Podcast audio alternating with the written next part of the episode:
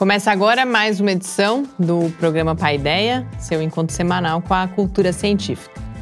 No programa de hoje, a gente volta a falar do incêndio no Museu Nacional e na entrevista conversamos com o professor Bernardo Arantes do Nascimento Teixeira, do Departamento de Engenharia Civil, sobre saneamento ambiental, gestão urbana, recursos hídricos e resíduos sólidos. Fique com a gente. Começa agora o seu encontro semanal com a cultura científica. Programa Pai Ideia. Ciência, informação, conhecimento e muito bate-papo no seu rádio. Apresentação: Adilson de Oliveira e Mariana Petzo. Uma realização do Laboratório Aberto de Interatividade Lábio Fiscar e do Centro de Desenvolvimento de Materiais Funcionais CDMF. Apoio: Fundação de Amparo à Pesquisa do Estado de São Paulo e Conselho Nacional de Desenvolvimento Científico e Tecnológico. Programa Pai Ideia, o seu encontro semanal com a cultura científica.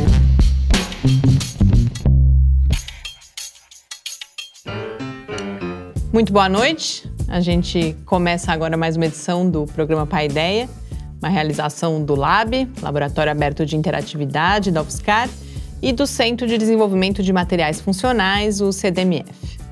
Programa vai ao ar todas as terças-feiras, nas redes sociais, no site do Lab e às 8 horas da noite também na Rádio Fiscar, em 95,3 FM, em www.radio.fiscar.br e pelo aplicativo.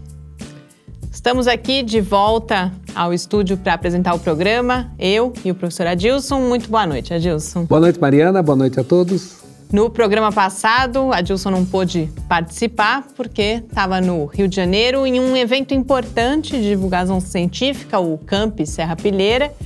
E eu gostaria que você contasse então para a gente aí, em linhas gerais, o que foi o evento e os principais temas que foram debatidos lá, Dilson. O Instituto Serra Pilheira, né, para quem não conhece, é um instituto é, de iniciativa privada no qual eles estão fomentando a pesquisa e a divulgação científica no Brasil. Então, eles tinham lançado um edital para a divulgação científica, que tiveram 850 propostas submetidas, sendo que 50 foram selecionadas e a nossa proposta, que é a proposta do Lab, esteve entre elas. E aí, cada um dessas 50 propostas apresentou rapidamente o que faz, como está fazendo, e também teve a vinda de alguns palestrantes do exterior para falar sobre divulgação científica. Então, tem palestrante do, do Canadá, da, da Austrália, dos Estados Unidos, da Índia, falando um pouco de formas de fazer divulgação científica.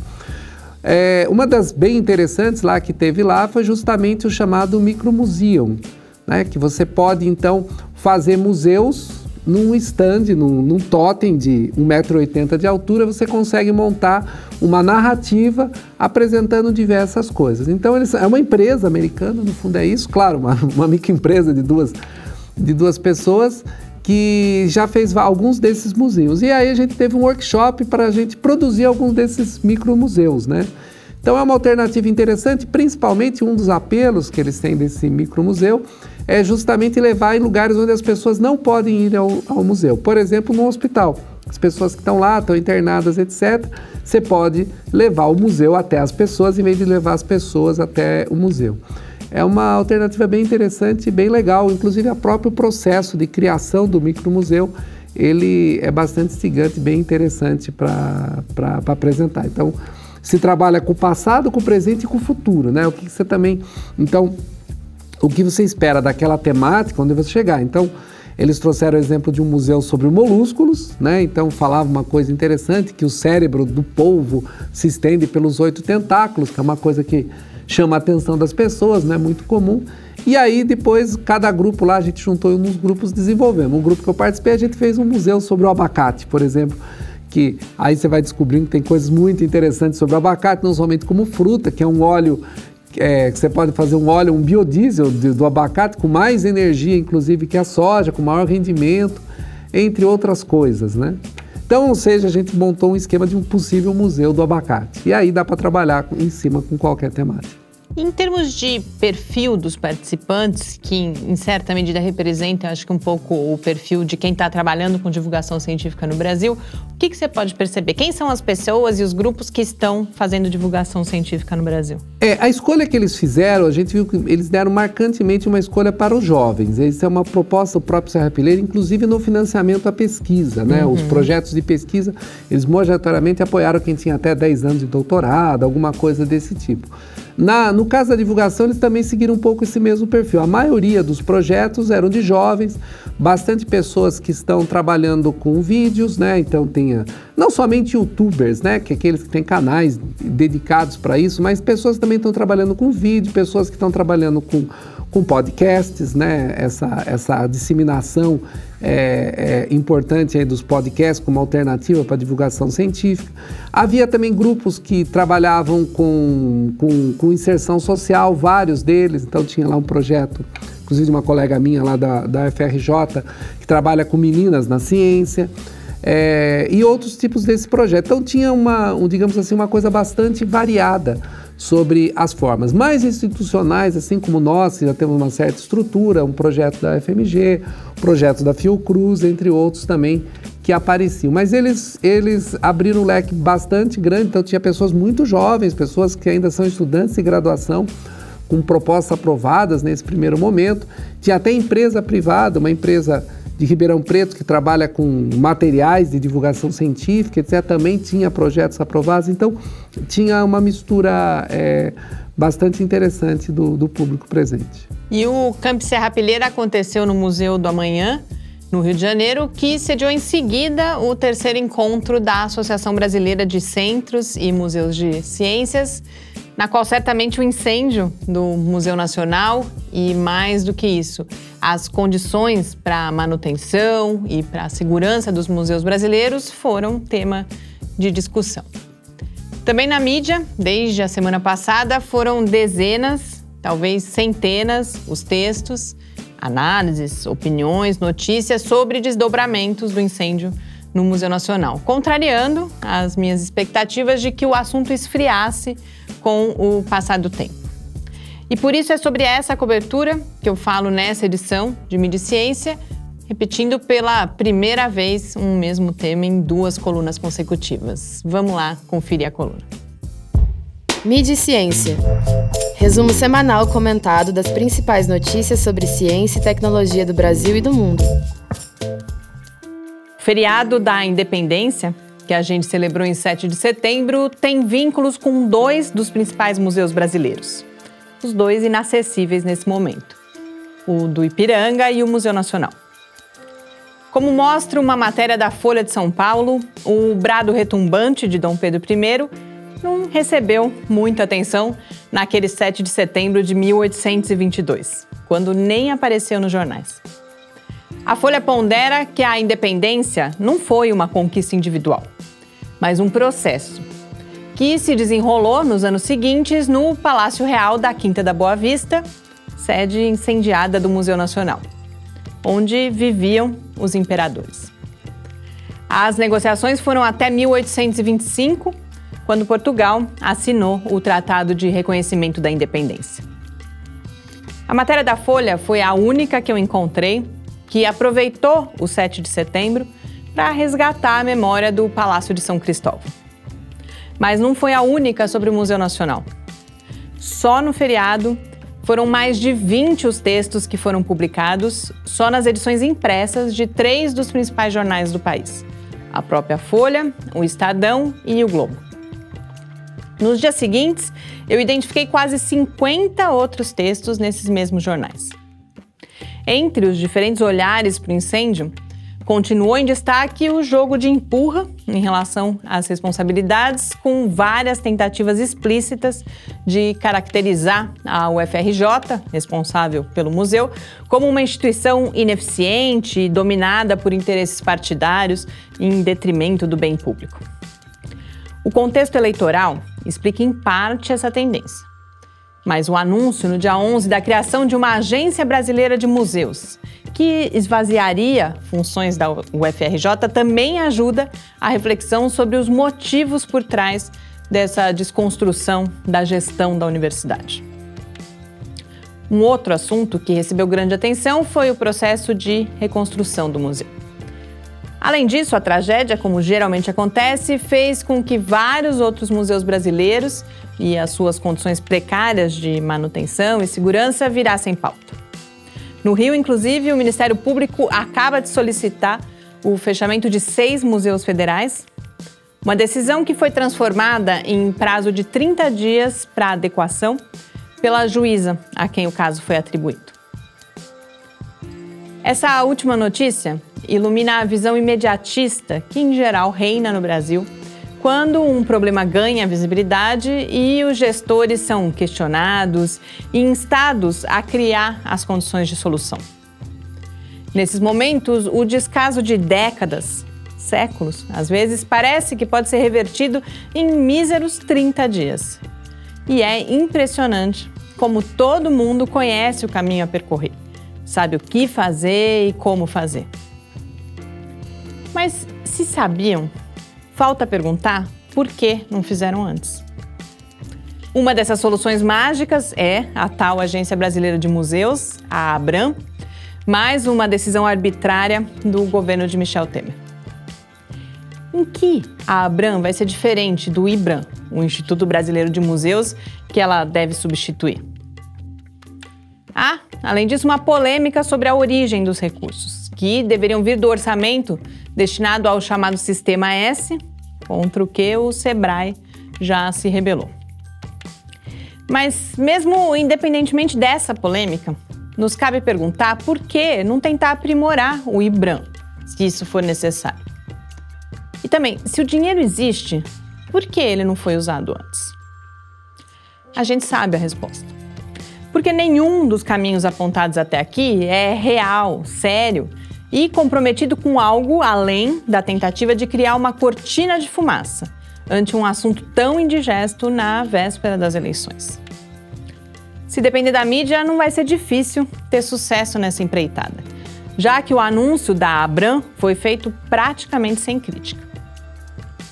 Além disso, no dia seguinte à notícia, estranhamente caiu de forma drástica o número de matérias relacionadas ao Museu Nacional. Mas vamos aguardar as cenas dos próximos capítulos, já que na semana passada eu fui um pouco mais pessimista do que eu devia e torço assim para estar tá errada de novo. A gente se fala na semana que vem. Estamos de volta com seu encontro com a cultura científica. Estamos de volta aqui no Paideia. Adil, você falava antes dos mini museus, a gente sabe que a gente sempre discutiu muito isso, esses grandes museus, especialmente um museu sem igual, na verdade, né, como esse Museu Nacional, são muito caros e até por isso são pensadas essas alternativas. A gente mesmo aqui tem um museu que é ao ar livre, mas é preciso tomar cuidado que muita gente fala que o Museu Nacional agora ah, vão reconstruir o Museu Nacional como um museu virtual e o acervo é insubstituível. Mas a gente tem que realmente pensar nesses diferentes uh, museus. E eu imagino que no, no, evento lá também, que foi coisa de dois, três dias, dois dias, né, depois é. do incêndio, que vocês devem ter falado bastante sobre isso também, né? Sim, foi bastante discutido, etc. A, a, a gente até fez um, um, um AUE lá, um evento lá em prol, né, uma manifestação em prol ao Museu Nacional, né, que tem esse impacto muito grande, né? E mostra exatamente o desconhecimento, né, dessa coisa do museu. Depois que o museu pegou fogo, eles sabiam que tinha luzia, que sabia que tinha um meteoro, né? Era até curioso na cobertura da imprensa. Ah, o meteoro continuou, né? Porque o meteoro vem do espaço, né? Já enfrentou dias piores. Piores do que o incêndio do museu, né?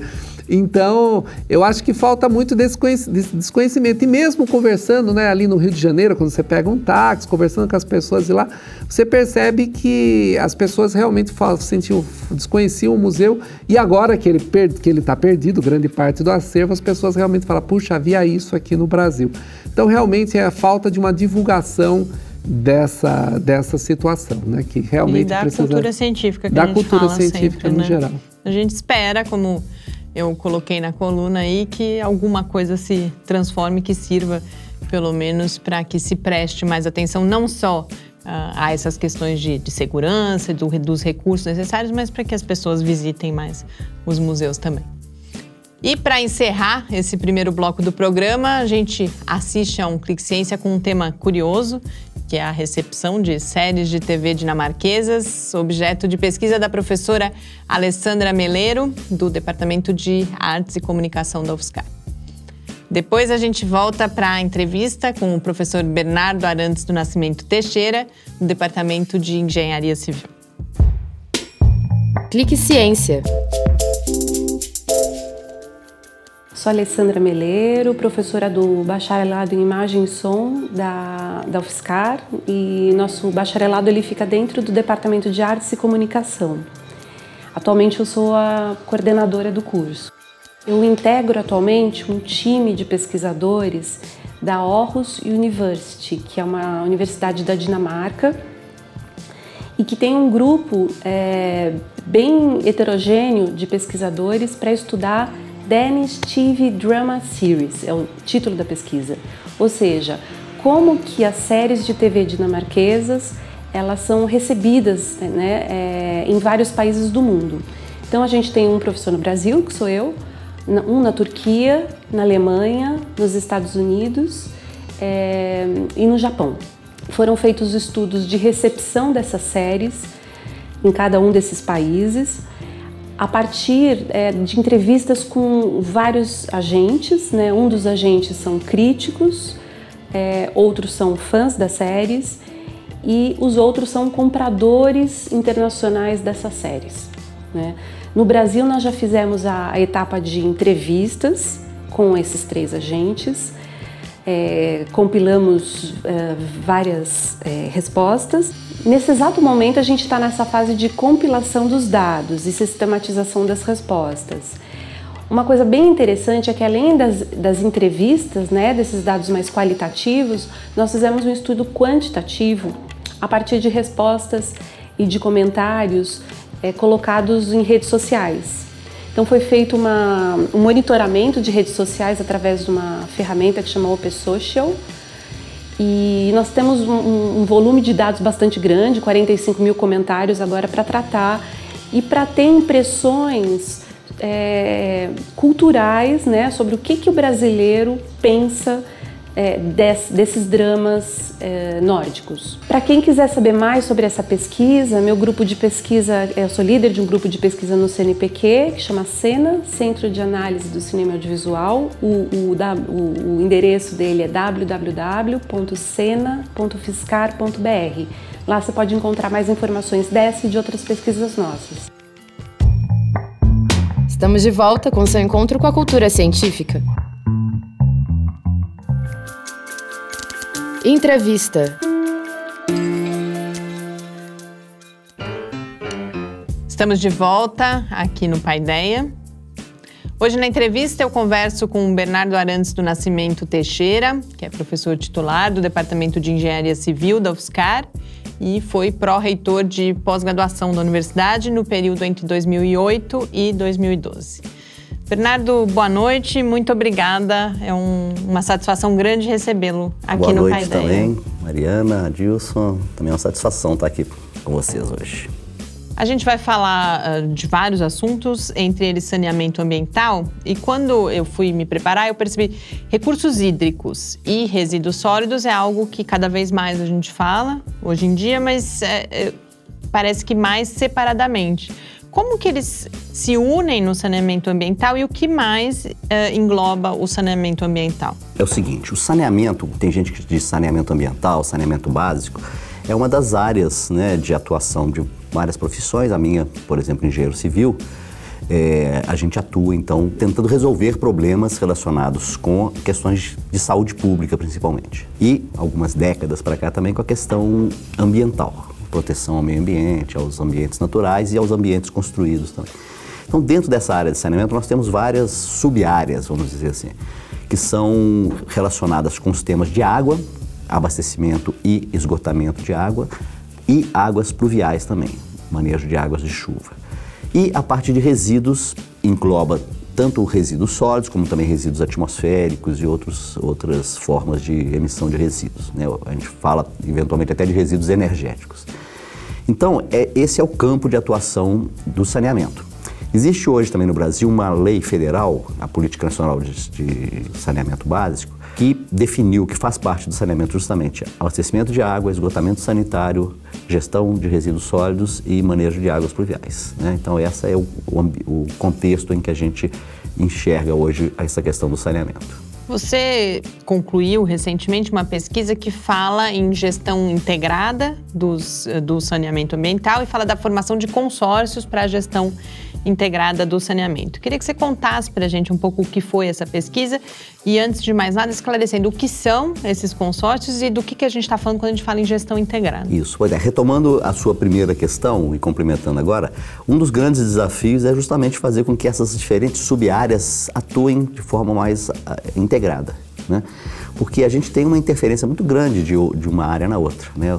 A má disposição de resíduos sólidos, por exemplo, vai gerar impactos no solo e nas águas e na atmosfera também. É, Para você ter um bom manancial de água, você tem que ter proteção desse manancial, por exemplo, com relação ao lançamento de esgotos, ao lançamento de resíduos, tudo isso. Então, a integração dos setores de saneamento é super importante e nem sempre acontece. Você às vezes tem caixinhas separadas. Né? Há outro problema que acontece com frequência é a atuação dos agentes responsáveis por isso também ser feita de maneira separada. Por exemplo, os municípios. Né? As atribuições de saneamento são muito atribuições municipais. E, às vezes, o que acontece no município interfere em outro. Isso, então, já mostra a necessidade de haver uma atuação conjunta. E mais do que isso, muitas vezes a gente tem soluções que, se forem é, feitas de forma conjunta por mais de um município, ou às vezes até com auxílio do Estado ou da, do nível federal, é, você tem soluções melhores. Então, os consórcios surgem nesse contexto, é, na busca de articulação entre os entes federados, federativos, né?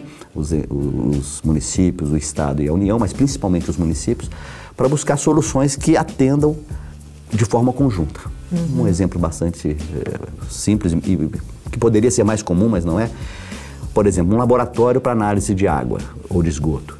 É. Se cada município for ter um laboratório desse, você tem um desperdício. Você tem um, um, laboratório ou vai ser ruim ou ele vai ser subutilizado. Agora, se você tem um laboratório que atende vários municípios dentro de um consórcio, você tem uma solução mais interessante. Então, o nosso projeto foi é, buscar uma metodologia para fomentar a formação de consórcios, para mostrar como que os consórcios podem surgir e ser mantidos ao longo do tempo.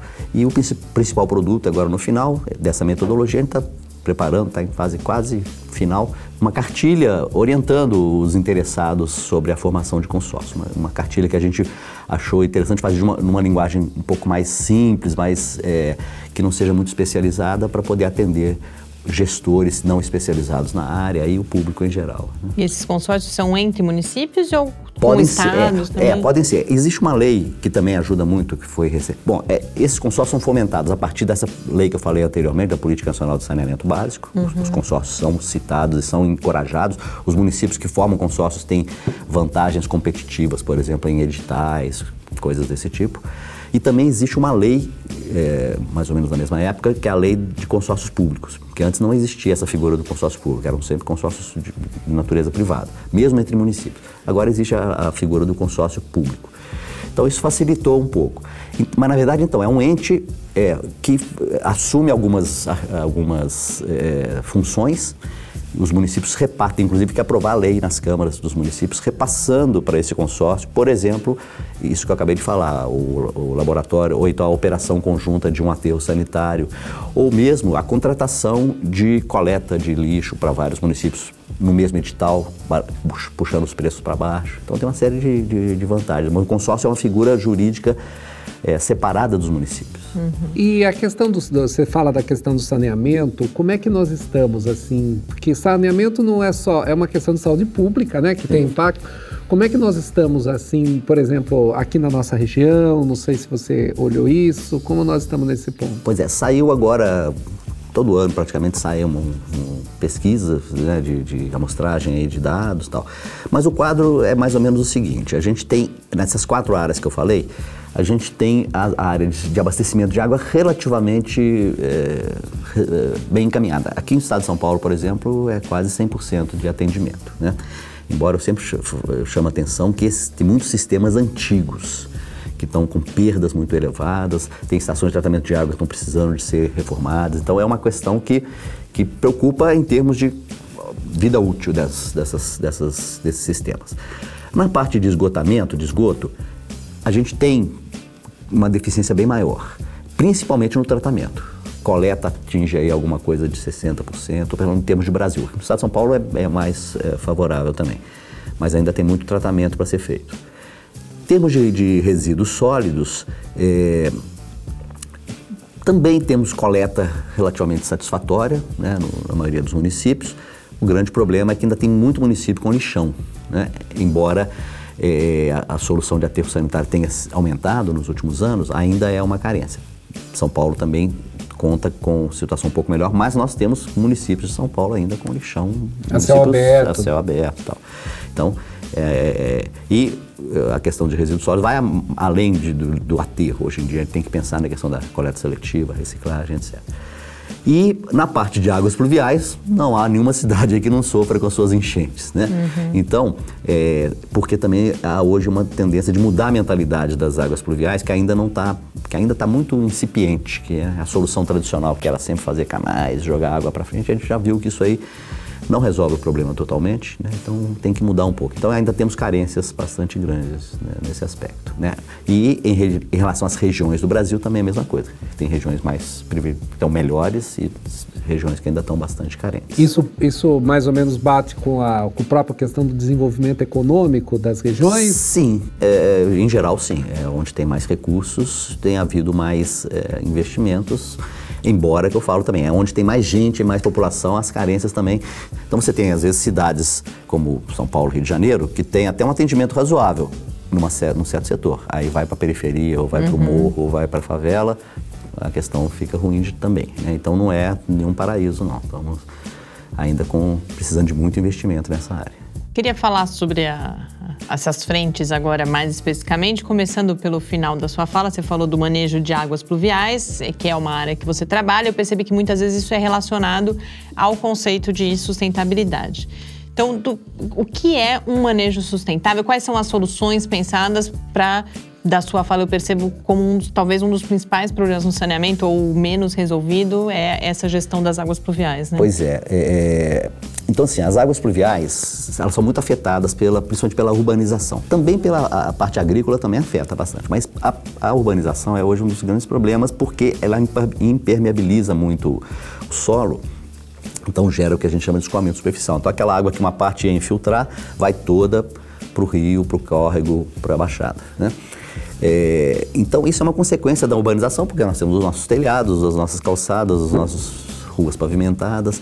Então, a tendência historicamente era fazer o quê? Tirar essa água o mais rápido possível. Então, para isso eu faço é, boca de lobo, faço tubulações, canale, galerias e tenho que canalizar os rios, etc essas soluções acabam não sendo efetivas, principalmente porque a impermeabilização continua aumentando, aumentando, aquilo que foi projetado antes já não dá conta mais. Então, então o que houve de mudança nos últimos anos é você pensar um pouco diferente. Então, o que, que eu posso fazer para tentar segurar essa água antes dela ir embora?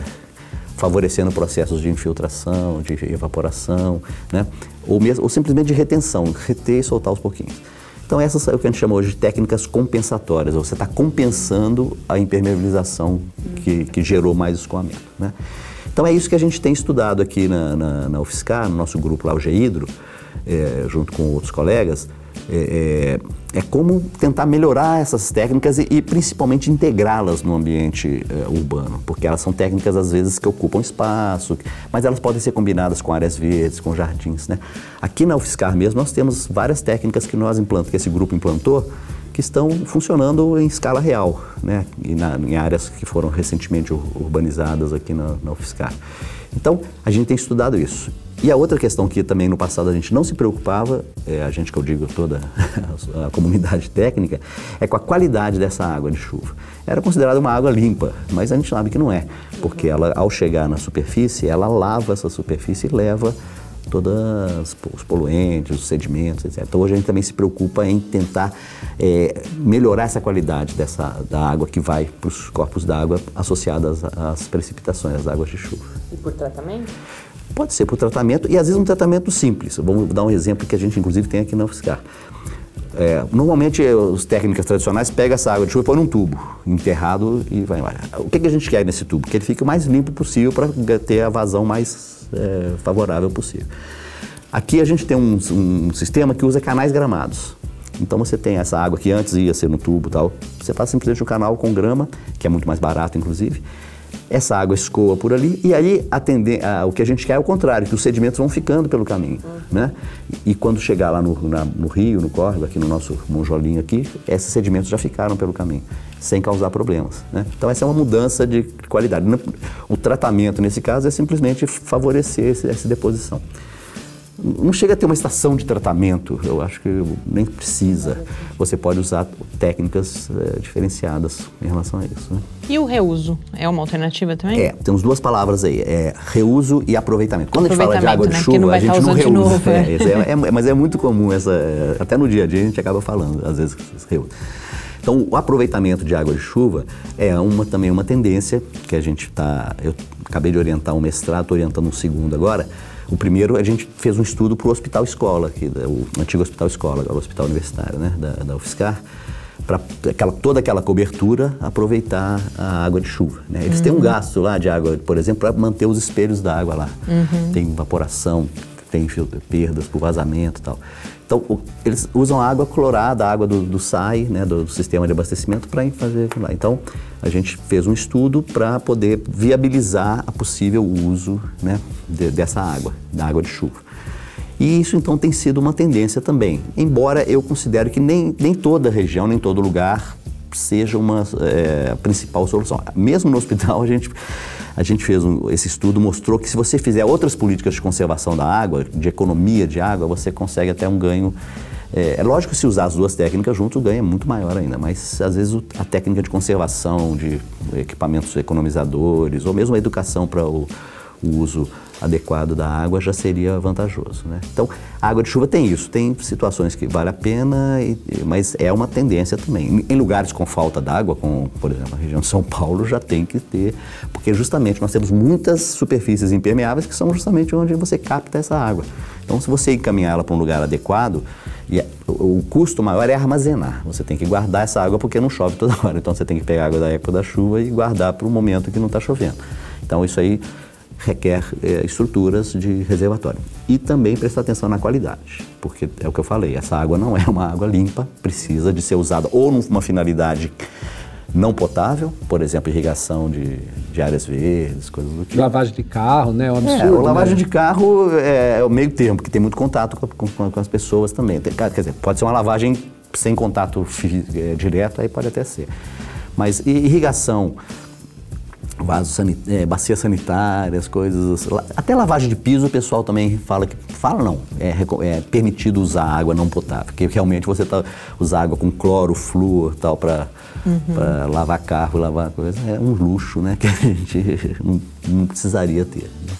Já que estamos falando de água, a gente viveu, vive, na verdade, mas muitas vezes no imaginário parece que vivemos uma crise hídrica. Já faz esse ano ainda não se começou a, a falar muito sobre isso, mas a gente sabe que o problema não está resolvido. Queria que você falasse um pouco como, como estamos, né, em termos da, da crise hídrica e na sua visão e da, com o trabalho de pesquisa que vocês realizam, que medidas seriam necessárias, que conjunto de medidas provavelmente seriam necessárias para a gente superar é, isso. A língua portuguesa tem isso, né? O verbo vivemos, né? Pode ser tanto no passado quanto no presente. É verdade.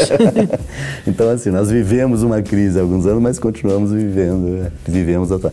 Então, assim, é, o que acontece aqui no estado de São Paulo é a concentração demográfica muito grande, né? A urbanização na faixa dos 90 e tantos por cento já, e uma região metropolitana de São Paulo, pertinho da região metropolitana de Campinas, pertinho da região metropolitana de Santos, que são altos consumidores de água doméstica e industrial também.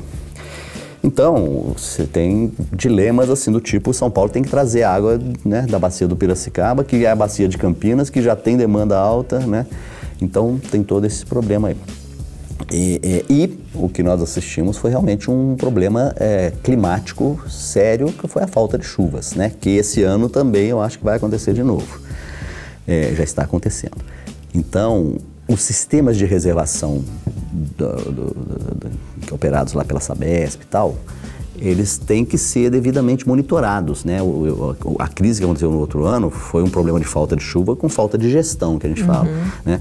Só começaram a se preocupar quando o nível estava lá embaixo, chegando no tal do volume morto e tal. Então é, você tem que ter uma política... A gente não, por exemplo, esse ano não estamos ouvindo falar de é. novo, né? É, fizeram uma obra de transposição de um outro, para trazer a água de outro lugar, né? Mas eu acho que não vai resolver. Então, o que tem que ter é uma política constante de monitoramento. Ó, tá, baixou de tantos por cento, tem que fazer isso, tem que restringir isso, tem que entrar com isso tal. Eu não tenho acompanhado assim, ou pelo menos não tenho visto notícias sobre isso. Uhum. Não sei se está acontecendo, mas o certo seria esse.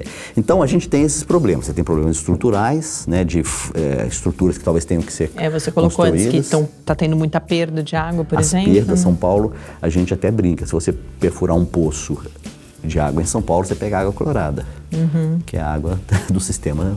Todos, deixar claro também, todo sistema de água tem perdas. Qualquer lugar no mundo, no Japão, só tem que manter em níveis aceitáveis. Né? Se você conseguir uma perda da ordem de 10%, você está no melhor dos mundos. O problema é que no Brasil as perdas são 30%, 40%, já vi lugar com perder 60% de água. E já vi lugar que simplesmente não sabe quanto perde, porque não, não, não mede. Né? Então, e por que que perde? Porque, bom, tem, você tem uma rede enterrada com tubulações antigas, às vezes, ou às vezes mal é, conectadas, ou que sofreram impactos de veículos, né? uma série de problemas. Então é natural que haja essas perdas, mas elas têm que ser mantidas justamente nesse nível mais alto. E quanto mais o tempo vai passando, a tendência é aumentar as perdas. As redes mais antigas, né, São Carlos, por exemplo, tem esse problema. Já tem uma rede. A vantagem que teve de já ter o sistema há mais tempo, agora ela está pagando que é o que você tem os sistemas é, com redes antigas, materiais é, metálicos que corroem com o tempo, tal. Então isso tudo leva à existência de perdas. Tem uma série de medidas para controlar perdas, mas tem custo também é uma decisão. Vou buscar mais água de algum lugar e, ou vou tentar usar melhor a água que já está vindo para cá. No caso de São Paulo, não tenho dúvida que, que é uma boa uma preocupação controlar essas perdas, com todos os custos envolvidos. E aí entra, retomando a pergunta anterior sua, a questão do reuso. Quando a gente fala de reuso, é o reuso de uma água que já foi usada, que é o esgoto. Né?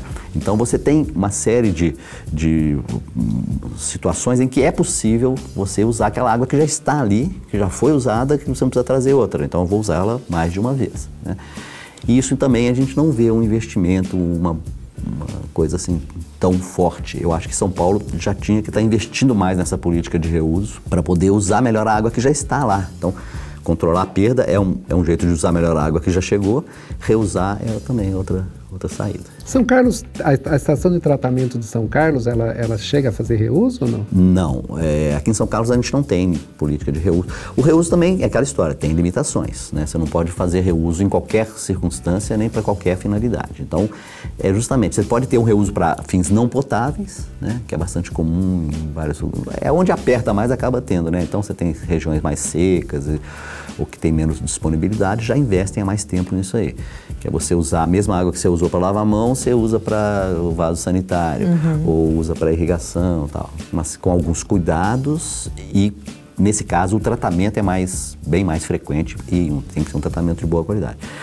Então, às vezes é muito difícil também você é, é, fazer isso, é, por exemplo, numa estação centralizada. São Carlos hoje tem uma estação de tratamento de esgoto que trata o esgoto e lança no rio. Aí pergunta, você poderia pegar essa água e voltar? É, provavelmente o tratamento teria que ser bem mais efetivo, né? E aí tem até a questão energética, se vale a pena trazer essa água lá de baixo, de novo, então uhum. tem que fazer um estudo. Nem, nem todo lugar é, é interessante fazer isso. Eu acho, por exemplo, no caso nosso aqui, o controle de perdas é muito mais efetivo. Né? E a manutenção dos mananciais, claro. Fernando, eu não queria deixar de falar, tô, a gente falou no começo de resíduos sólidos e recursos hídricos, queria que a gente aproveitasse o tempo para falar um pouquinho dos resíduos. Uh, qual você vê como principais desafios na gestão de resíduos sólidos? O Brasil tem né, uma política nacional aí relativamente recente de, de resíduos sólidos. Que desafios existem? E, particularmente, a gente vive no momento é, aparece, desaparece, daqui a pouco aparece de novo, toda essa questão do plástico, né? Que é o canudinho, cada hora é uma sacolinha plástica, foi no passado. Que você comentasse também se o plástico, se a gente pode dizer que o plástico talvez seja um dos principais problemas que a gente tem que enfrentar nesse momento ou é só um dos problemas? Bom, é, é, na minha opinião, é só um dos problemas, né? A gente sabe que é, a, a constituição do nosso resíduo sólido aqui no Brasil, ele é muito orgânico. Né? Geralmente mais da metade ou metade, um pouco mais, é resíduos, é, restos de comida, coisas que se decompõem com o tempo, que geram líquido, que geram gases, que geram odores, que atraem é, vetores, barata, insetos, etc., mosquitos e tal. Então a gente tem essa, ainda essa fração orgânica que é muito significativa. Os plásticos, papéis, tal, são é, importantes embora eles sejam nesse aspecto de saúde, eles sejam menos, eles são um problema mais ambiental uhum. mesmo, né? O plástico que vai para as águas, que vai entupir ou que vai contaminar animais, e tal. Então assim, a gente acha que tem que ter uma política de recuperação de materiais. Por quê? Porque a gente, é, ao recuperar materiais, e quando eu falo recuperar é plástico, papel, metal, vidro e matéria orgânica, você está fechando ciclos é, naturais, né? Fazendo uma, é, a palavra diz reciclar, na verdade está fazendo uma ciclagem desses materiais. Né? Então você está aumentando uh, o estoque desses materiais disponíveis para serem usados, né? é, poupando as fontes naturais, os, as jazidas e os uh, de onde você extrai esses materiais, ou, e mesmo as áreas de plantação e tal e você está evitando ocupar espaço para colocar esse material. Então, essa é a solução que todo mundo concorda que é a melhor. Né? É, agora, como implementar isso? Né? Então, a gente ainda está numa política, a gente já está num momento aqui no Brasil, é, que foi um momento em outros países também, mas talvez o que a gente possa agora é dar um, um passo a, a, mais nesse sentido, assim, mais rápido nesse sentido. Qual que foi a primeira preocupação? Vamos fazer aterro sanitário, vamos colocar esse, pelo menos esses resíduos todos num lugar é, seguro, controlado. Tudo bem, Estamos fazendo isso. São Carlos, inclusive, hoje tem um, um aterro nota 10, né? que está aí, vai durar ainda alguns anos. Mas a gente não pode ficar satisfeito com isso. Né? Então, gente, eu acho que a gente tem que dar esse passo seguinte, é, que é tentar recuperar o máximo possível dos materiais em, em vez de simplesmente enterrá-los, né? com vantagens é, é, ambientais, que eu já mencionei, vantagens de saúde pública também, e vantagens para os próprios aterros, que vão durar mais tempo. Uhum. Então você tem vantagens econômicas significativas aí. É, e a gente aqui no Brasil ainda tem uma outra variável importante, que, que alguns países aí mais industrializados não têm tanto, que você tem uma massa de, de pessoas que sobrevive com isso. Uhum. Né? que são os catadores e catadoras de, de, resíduos, né? fora outros intermediários, né? os socateiros e a, a próprias, as próprias indústrias de reciclagem. Então a gente tem um setor econômico que tem números aí, tem gente falando de 600 mil a 1 milhão de pessoas envolvidas com isso, é, que tem é, se mobilizado, se organizado em relação a isso. Né? Então a gente defende também que as políticas é, de resíduos sólidos enxerguem e contemplem essa, uhum. essa, essa parte por essa, todas essas vantagens né? e todas essas características aí. Então você pode, ao implementar uma política de reciclagem, de coleta seletiva, de separação de resíduos, de aproveitamento, poupar os, os, locais de lançamento, fazendo com que eles durem mais tempo é, é, e possam ser mais baratos, porque muito, muito lugar não faz aterro sanitário porque é caro, a implantação inicial é cara tal. Então você pode fazer um aterro menor, mais simplificado tal. E, e se a gente introduzir o que é um, um sonho nosso ainda, é a, a compostagem, técnicas de, de, para resíduos orgânicos, aí você vai ter aterros pequenos, né, com, com, recebendo da ordem de 15% a 20% do que, do que receberia sem qualquer separação. Então a gente tem que dar esse passo também. É, é, tem custo, tem é, impactos tal, tem que, mas tem que pensar nisso. Né? É, a gente ainda está. É, tudo bem, ter aterro sanitário já é um grande passo, mas a gente tem que dar esse. Pode dar o seguinte. O, né? o passo seguinte também.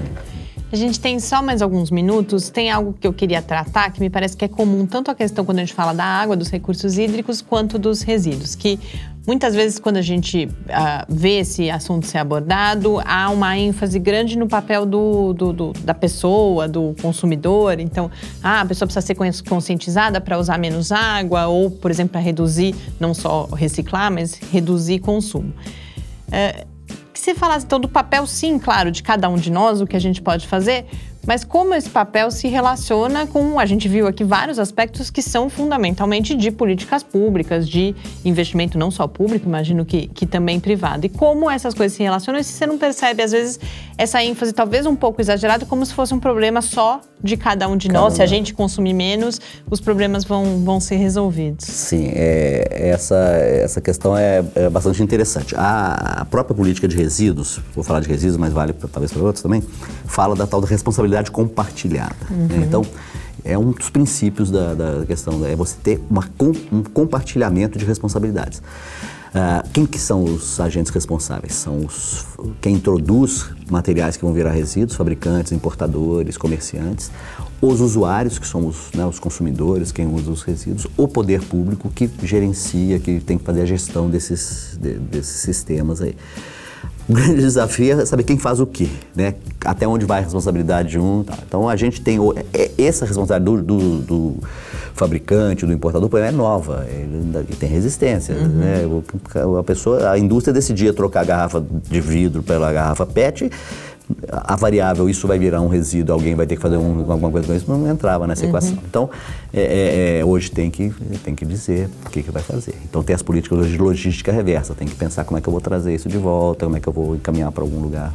Eu, fabricante, é lógico que eu vou colocar isso no preço da pessoa que vai comprar isso aqui também, uhum. né? Então, tem, tem toda uma logística econômica aí também.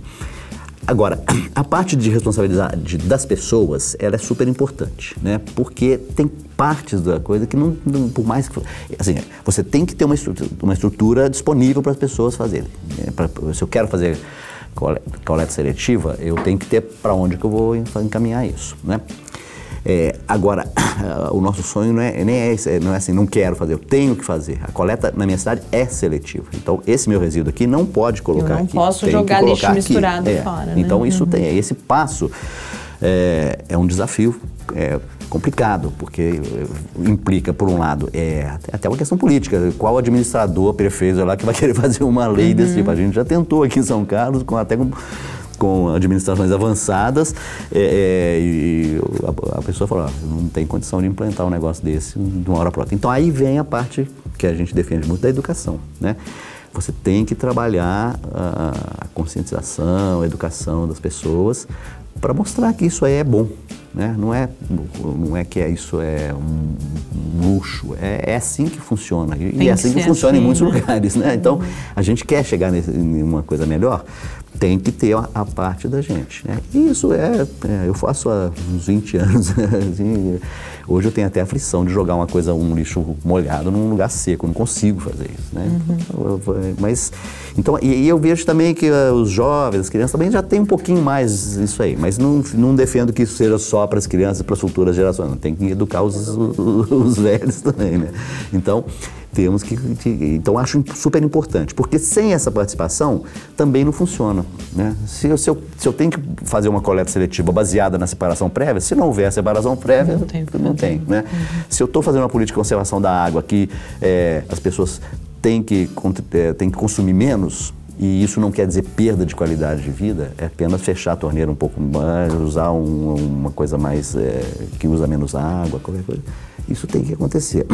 Muitas vezes vai ter que ser através de legislação, através de é, a educação pelo bolso, né? Mas é, que no Brasil é outro problema, porque a capacidade de pagamento é, da, da, população ainda é muito baixa.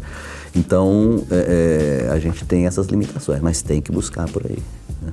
Sem jogar toda a responsabilidade no, no, no consumidor. O que implica é, tirar a responsabilidade é, de, do, dos é outros compartilhada, atores. Né? É compartilhar. Também é uma tendência muito de jogar também na administração pública. Ela, faz, ela é responsável? É, mas ela não é a única responsável. Os, o setor produtivo, o setor que gera o material que vai virar resíduo é responsável também.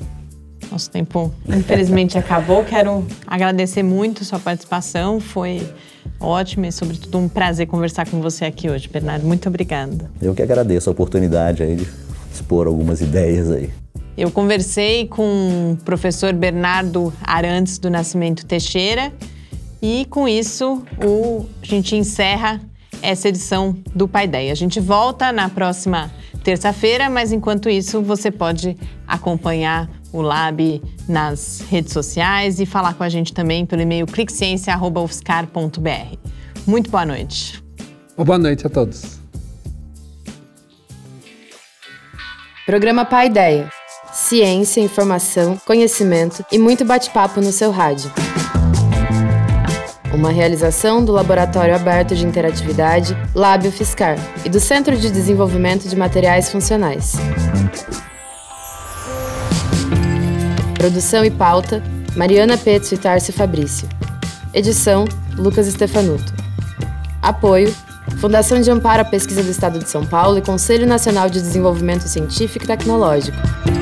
Para saber mais, acesse nosso site www.lab.fiscar.br. Programa Pai Ideia, o seu encontro semanal com a cultura científica.